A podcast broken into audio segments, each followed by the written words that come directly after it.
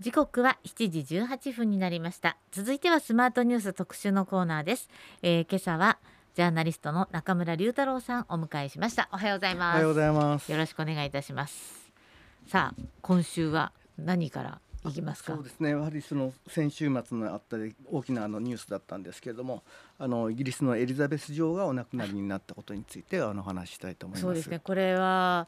あれは木曜日の夜だったんでしたっけね日本時間で言うならば、はい、そうですね、はい、あのエリザベス女王が、まあ、イギリス王室がエリザベス女王が医師の管理下にあるという声明があってああこれはもしかしてと思ったら私はまあそのまま寝てしまって、うん、朝起きたらあの正式にエリザベス女王死去というニュースが発表になっていたんですけれども96歳。そうですね、はい、まあ年齢的にはその大往生という年齢だったと思うんですけども、うんはい、そのつい先日までは、えーまあ、エリザベス女王は、えー、すごくそのお元気な、ね、あの公務のねあのちょうど北部のスコットランドのバルモラル城で静養されていたんですけれども、はい、このバルモラル城でイギリス保守党党首のトラス氏を首相に任命したばかり、はい、あれ6日だったので、はい、ちょうど亡くなる2日前の、うん、あの姿が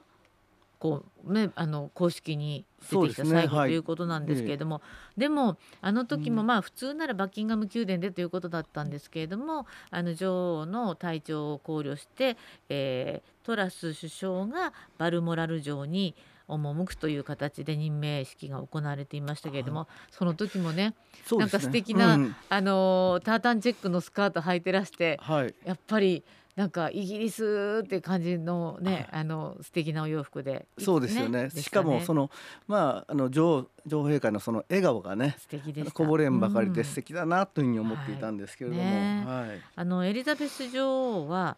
えー、即位が25歳、うん、これ父親のジョージ6世の死去に伴って25歳で即位したわけですけども、うん、これが1952年の出来事で、はい、ちょうど私たちあの記憶に新しいのは、うん、えー、プラチナ・ジュビリーというね、あの即位70年の節目を迎えて、はい、えー、6月にいろいろな祝賀行事が行われてその時に女王陛下の姿も、あの何度かお見かけしたというか映像でね、はい、見ましたよね。そうですね、うん、その時はその、えっと、ミュージシャンの方なんかも、はい、そのお祝いで、ね、えっと、お祝いで、そのいろんな音楽をこう、のやられてクイーンあのまあえクイーンですよね、はい、クイーンとかクイーンっていうロックバンドとか、うん、あとはあのエルトン・ジョンさんとか「あ、ね、の Your Song」っていう曲をこう奏でたりとかして、まあ、盛大にそのお祝いをしていましたよね。でまあその、えっと、在期間がそのまあ70年を超えるっていうことは、まあ、ビクトリオ女王がっていうのがいらっしゃったんですけど、はい、1908年1908 1901年にその81歳でお亡くなりになった方なんですが、はい、その方が63年7か月超のあの在期間だったと、ね、だからプラチナ・ジュビリーっていうのは初めてだったっていうことなんですかね。うん、そうですよね、はい。あのそうです、うん、あの今年になってからでもエリザベス女王はコロナ感染のニュースも入ってきて、うん。はい、どうなるのかと思ったら見事に回復されて、うん、えーそのプラチナ・ジュビリーの公式行事などもこなしていらっしゃいましたけども、うん、それの中でもあのこの行事はちょっと無理だからっていうね、うん、あの行あの欠席のニュースなどが入ってきたりあとつい、まあそうですね、96歳で杖つくのは当たり前のような気がするんですけれども、はい、いやだからね我々のそのイメージの中にすごくこうの軽やかで明るくて、ご元気な様子っていうのが入っているので、はい、あのですからまあ外伝で入ってくるそのニュース映像とかを見ても、まあお年は召されてるけどお元気だなんだなとかそうです、ね、えー、そういう印象はやっぱりこう強く残っていますよね。ただまああの実際にはまあお年もお年ですし、まあ、昨年ぐらいからその歩行の際にその杖,、杖を使うようになったとか、あとはその最近のその公式行事に関してはその欠席をされたりとか、まああの体調不安が伝えられていたん。ですよね。そうですね、はい、でももうあの女王逝去というニュースが入ってもすぐにその長男で王位継承順位1位のチャールズ皇太子が、え新国王に即位。そうですね。チャールズ皇太子は、まあ、年齢はでも皇太子皇太子とお呼びしていましたが、はい、ふと見ると73歳でいらっしゃると、そうなんですよ、ね。えー、で、はい、今回その、えー、チャールズ国王ですね声明でその最愛の母である女王陛下の死は、うん、私と私の家族全員にとって最も大きな悲しみの時だと、うん、えー、私たちは大切な君主であり愛された母の死を深く悼むと、えー、述べました。そうですね。でも、チャールズ国王はその中、うん、声明の中だったと思うんですけれども、うん、でもその去年でしたね、えーフィリップ殿下が亡くなって、うんはい、あのすぐ近くに行けたねみたいなそんなこう、うん、息子らしいメッセージもね、はい、垣間見えましたよね。そうですね、うん、あの今日もねその朝のニュースこう、まあ、テレビのニュースなんか見ると、はい、まあ本当に、えー、まあ今朝の映像をご覧になりました。ウィンザー城にそうそうウィンザー城でウィリアム、はい。えー、もう王子ですね。ウィあじゃないもう皇太子になったんだ、はい、ウィリアム皇太子とキャサリン妃、はい、そして、えーまあ、皇室離動あの離脱してますけれども、はい、ハリー王子とメーガン妃と、はい、この4人が、うん、あの女王陛下が住んでいらしたウィンザー城でしたっけ、そうですね、訪れて、はい、こう割とこう国民たちがものすごいたくさん、うん、まあ、ロンドン市民なのかな、うん、あのね、献花に訪れたりしている中で、その4人がスーッとやってくると、あれはまたゴージャスでしたね。そうですね。あのあのシーンっていうのはやっぱりそのこの家族っていうかねそのロイヤルファミリーのその結びつきの強さ、うん。うん、でそのコメントとしてもそのまあ皇太子はですね本当にあのおばあ様が、はい、えお亡くなりになったっていうのはいまだにまあ信じられないことと、うん、でまあその喪失感をそのあらわにしていたと、うん、でまあのあの表情を見ても分かるように本当にこう痛む気持ちっていうのは伝わってきましたし、うん、まあそのロイヤルファミリーである彼ら以外にですね献花に訪れたそのイギリス国民のその表情を見ても本当にあの愛されていたんだなっていうことは分かりましたよね。小さな子供も I'm sad って言ってて、うんはい、なんかすごいなと思ったんですけれども、うん、あのー、そこでねこうウィリアム皇太子がこうここにあのちょうどちょうねこうバレはウィンザー城のところに来ていた国民たちとものすごく近いところで触れ合う,、触れ合うでしょ、はい、でメーガン妃なんか、うん、じゃあそのお花はこっちに置いてあげるわっていう、あの親近感っていうか距離感のなさっていうのがあのイギリス王室ってすごいなと思って見てたんですけど、ね、そうなんですよ、うん、ですからあの日本のねその皇室も、うん、そのイギリス王室をやっぱ見習ってる部分もかなりありまして、うん、であのイギリスの場合はですねずっとその開かれた王室を目指していきましょうと、ねえー、いうふうにですねあの国民に対してそのアプローチをしていた、で国民もそれに応えた。っていうそのとてもいい関係っていうのがその、えーのまあ、イギリス王室とその国民の間にこうできていたんじゃないかなっていうことを思いますよね。うん、あのそれもこの今回の関連のニュースで見たんですけれどもイギリス国民の実に3分の1、うん、ロンドン市民かもしれませんが、はい、生のエリザベス女王を見たことがある。すごくないですか？すごくすごいですよね。それはエリザベス女王っていつもものすごく、はいうんあの綺麗な色の洋服着てらしたじゃないですか、はい、あれも意図的で、うん、自分がどこにいるかというのを国民に示すために、うん、あの派手な色の、明るい色の、こう帽子からこう下まで綺麗だったじゃないですか、あれをあの着ていらしたというニュースを見て。はい。だから遠目に、うん、まあ、まあねすごい近くで会った人もいれば遠目もあると思うんですけど、でも、生の女王陛下を見たことがある人が実に3分の1っていうのは結構多いですよね。すごい数じゃないですか？私はまあ例えば、まあ、日本の皇室の場合なんかだと、まあ、取材に行ってお見かけするぐらいでまあ、その半蔵門だったりとか、そういうこうあの出入りするところに、そのまあ、えー、皇室の車がその黒い車が出入りするときにこう、窓をちょっと開けられて、でその時に、あの今日はお手振りされたなとか、それはもう生の、そうそうそうそうあそうです。でもそこに行かない限りはなかなか、ね、そうですよね、えー、なかなかだから、はい、えー、と思って聞いていたんですけれども、えー、なんか龍太郎さんは一番記憶に残ってるのはありますか？やっぱりあの2012年のそのロンドンオリンピックのその開会式は印象的でしたよね、うん、まあ皆さんも記憶にあるかもしれません、ね、えーはい、その007のそのジェームス・ボンド役のそのダニエル・クレイドクレイグと一緒にバッキンガム宮殿からこうヘリコプターでスタジアムにこう舞い降りるっていう、パラシュートで舞い降りるっていうえっって思ったんですけど、ね、あれスタントマンはい、あそうです。あの、うん、それ飛び降りたのはスタントマンだったんですけど、うん、実際にその会場で、ええ、その貴賓席にその女王様が、えー、ごお出ましになったということで、うん、まあもう会場が大歓声だったりもう本当に粋な演出だななんて思いましたよね。ね。あと最近では、うん、えエリザベス女王ってパディントンと共演して。それはね、ええ、あのあれですよ。70即位70年のプラチナジュビリーの時、ね、ジュビリーの時で、え、でパディントンベアと一緒にあの、えっと English tea って言われてるお茶をするんですよね。はい。で、それにともね 愛らしい絵でしたね。そうあれ可愛いなと思って、で、ね、それがそのまあご高齢のあの女王が、うん、あのこう本当にあのてらいもなくおやりになってるっていうところが、えええ、もう素晴らしいなっていうふうに思いましたね。で、ね、も、うん、あの25歳の即位の時の生涯をかけて国民に奉仕するという、はい、まああの誓いというのもね、うん、あの今ずっとこう映像で流れてますけどやっぱりすごい決意なんだなと思いますね。そうですね、はい。でまああのエリザベス女王なんですけれども、はい、1975年に実は来日されてるんですよね。ね。はい、はい、その時の覚えてます？私はねあんまり覚えていないんですけど覚えてらっしゃいますか？私も私中学生ですよね、うん、はいなんかそんなじことがあったようななかったようなってそういう記憶ですよね。うん、それぐらいなんですよね、えーえー、今ほどこうネットとかない時代ですから、ね、まあテレビで拝見するぐらいだと思うんですけど、えー、その時はですね、えー、とまあ、東京の体育館でなぎなたとか日本の伝統スポーツを見学されたりとか、あとはこれも全然知らなかったんですけど、NHK を訪問されて大河ドラマ「元禄太平記」の収録を見学されたっていうことなんです。元禄太平記だったんですね、はい、時はね。であの都心ではそのパレード行われましてですね、都民の歓迎があったということなんですけど、その後京都御所とか伊勢神宮なども訪問されたと。であの実はこれの来日を受けて翌年の1976年から JRA はビクトリアカップという G1 レースをエリザベス女王杯という名称に変えたそうですね。今もありますもんね。はい、ね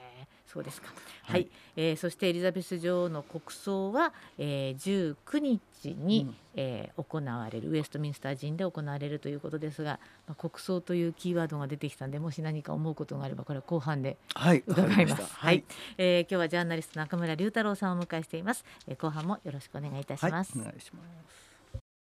さあそれでは引き続きまして特集パート2ジャーナリスト中村龍太郎さんにお話を伺っていきますが、はい、あのちょうどねビートルズの「Don't Let Me Down」を選んでくださって、うん、そこからあの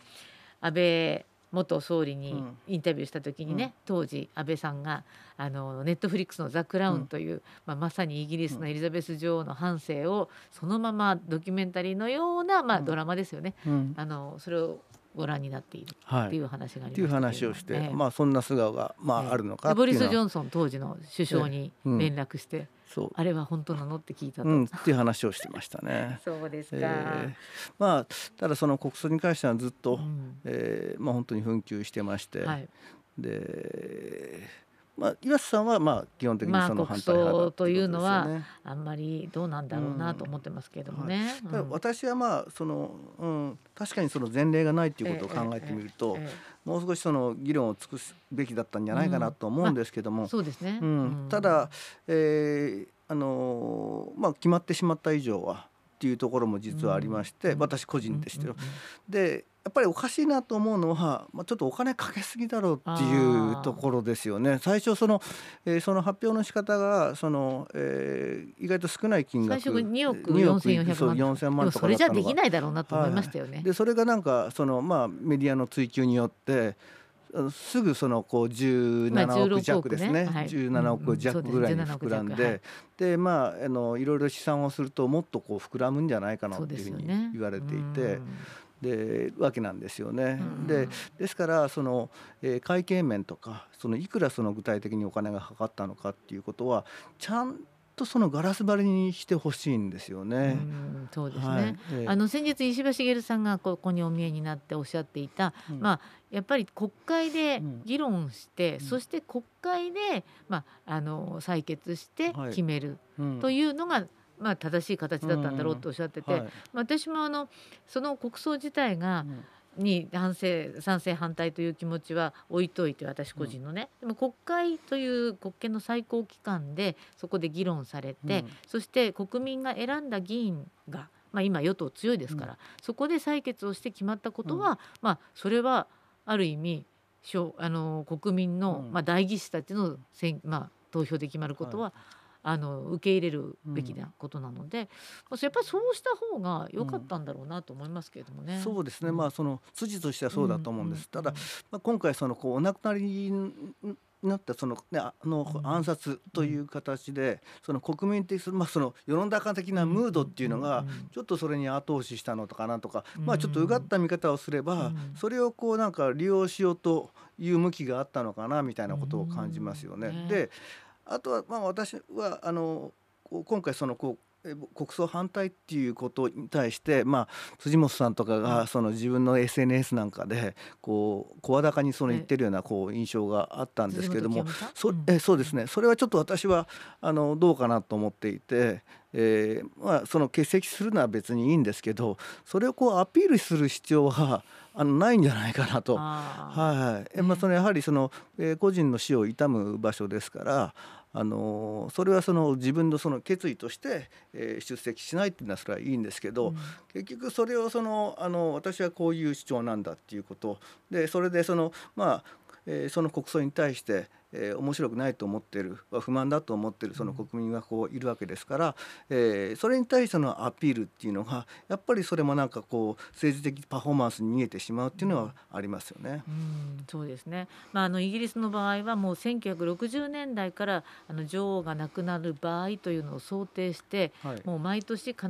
ず関係機関が集まっていろいろ議論されてきたというのが今日新聞に載っていて、うんはい、あの女王が亡くなった時には女王の秘書から首相に対してロンドンブリッジスタウンっていうもう隠語が使われて、それでさーっと広まっていくっていろん。なことが決まっていたんだっていう今日スポニチの社会面に出てたんですけれどもね、あのそう。まあ、ちょっと日本とは、うん、そこは全然違うんだなというのは強く思いましたが、うん、さああのお金の話が出たところで、うん、オリパラお食事券いきますか？そうですね、はい、あのまあこれお食事券、ね、まあ、毎日のように、あのメディアを賑わしているわけですけれども東京オリンピック・パラリンピックをめぐる汚職事件で大会組織委員会元理事の高橋治之容疑者が出版大手 KADOKAWA のスポンサー契約の締結前、えー、組織委員会側に対して KADOKAWA から2億8000万円を組織委員会に支払いこれとは別に、えー、知人の、えー、コンサル会社に、えー側に7,000万円を払わせるとか、まあ、角川、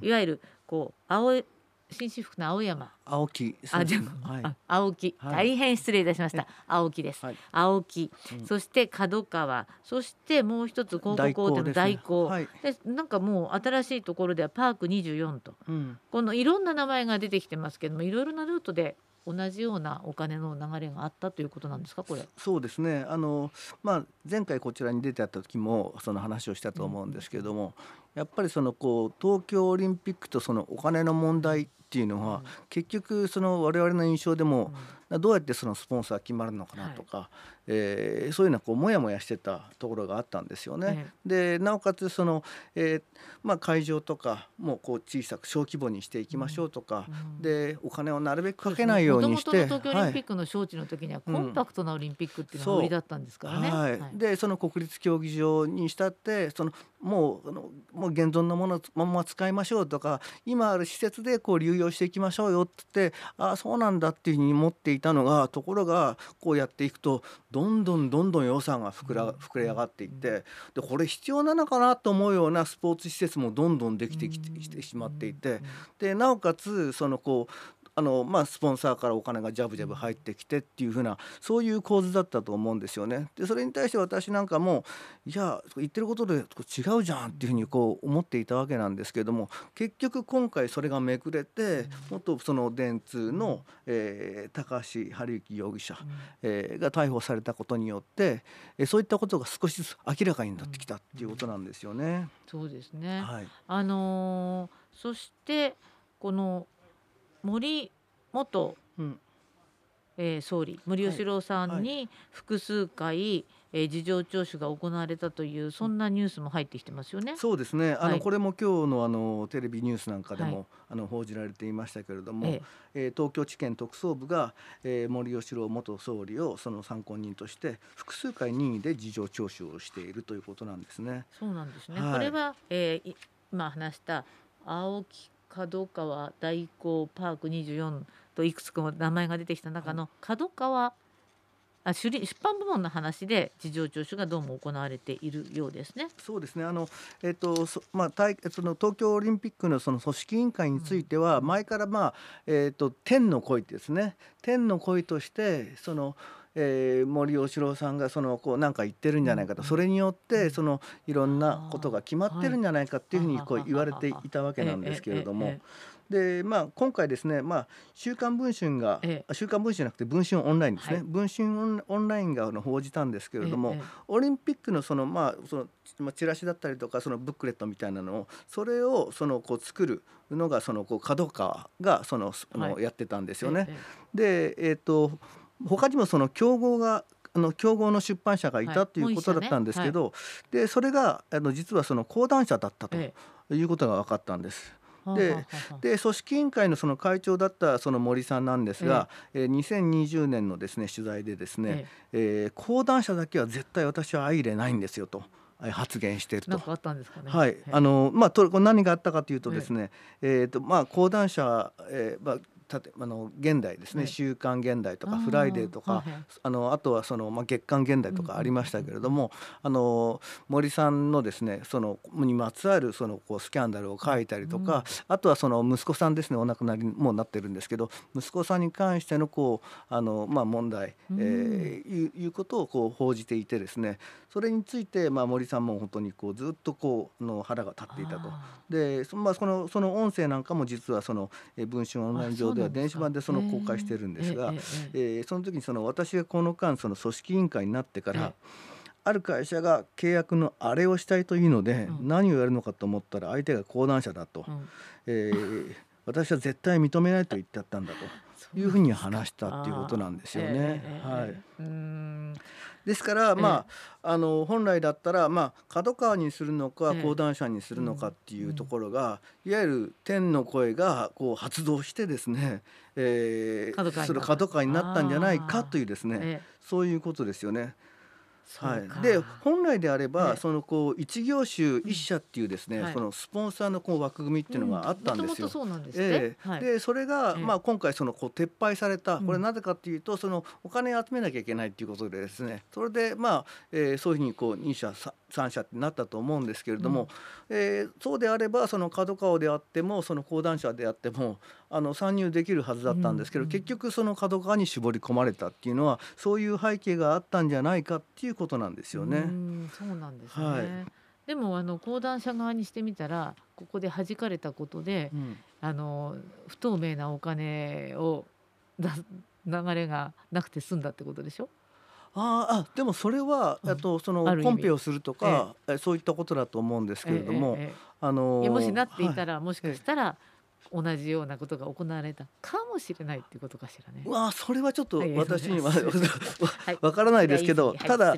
あのそうですね、えー、結局、えー、そういったスポンサー契約に関してはまず高橋こう容疑者がその窓口になっていろいろコントロールしていると。で中にはひょっとしたらその天の声が影響してるんじゃないかとかそういった話もある。で高橋治之その容疑者っていうのはですねもともとその講談社とはすごく仲いいんですよ。あそうなんですか、はい、だからあの仲が良くてだからその高橋容疑者がその講談社をこうブッキングしようとしたんですけれども結局そこで弾かれた。それは何なのかっていうところがその今回の文春オンラインの、えー、報道なんですよね。でも東京地検特捜部としては、うん、まあ、その話よりは本来の角川ルート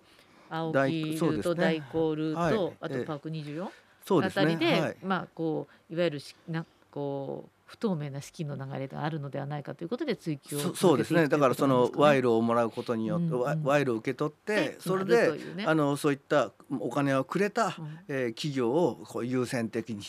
えー、あるいはまあその利益を、えー、還元する、まあ、その渡して、えーまあ、そういう構図ですよね。あのでもこれあれなんですか？高橋治之容疑者がみなし公務員だと、はい、だからこれはあのいけないんだっていう話そうですね。みなし公務員じゃなかったらいいんですか？あそれもどうかなと動機的な問題がありありますよね。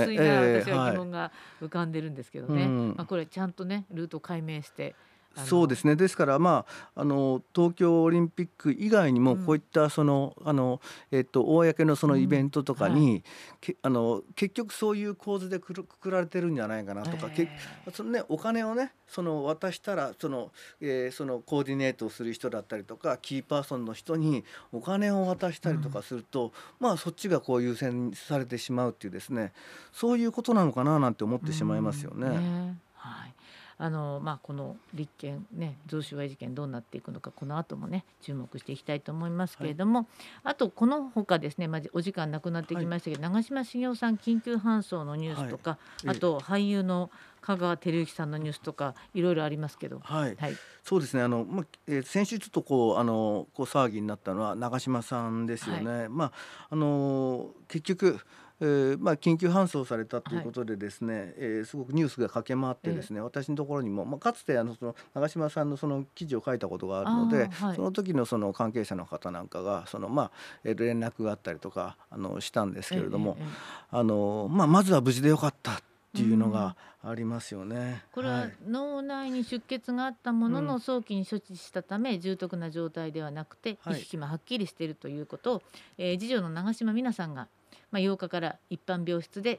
手足のリハビリを始めています、はい、意識ははっきりしていて声も力強く元気ですということを話していらっしゃる。そうですね。はい、はい、ないうことなので、うん、はいまあ、2004年に、あのまあ、脳梗塞で倒れられてでその後そのその時も本当かなり危ないっていう話だったんですけれども、あの結局まあ見事な復活を遂げられて、まあ、その懸命なリハビリをされてですねその様子なんかもその NHK なんかのドキュメンタリーでおやりになってましたけども、あのまあ、それで開発されてましたけど今その長嶋さん86歳ですから、あの元気な姿をまた見せてほしいなっていうふうに思います。そうですね、はいあの昨日加山雄三さんもラスト、うん、あのコンサートですか、はい、行ったやつまだまだお元気でねすごいなという元気な姿を見ると、私たちもなんか元気づけられるんでそう励まされるんです、ね、励まされるんでね、はい、まだまだあのそんな姿を見たいなと思います、えー、今日の特集のコーナージャーナリスト中村龍太郎さんにお越しいただきました、えー、次回のご出演が来月10月10日になりますのでまたよろしくお願いいたします。よろしくお願いします。ありがとうございました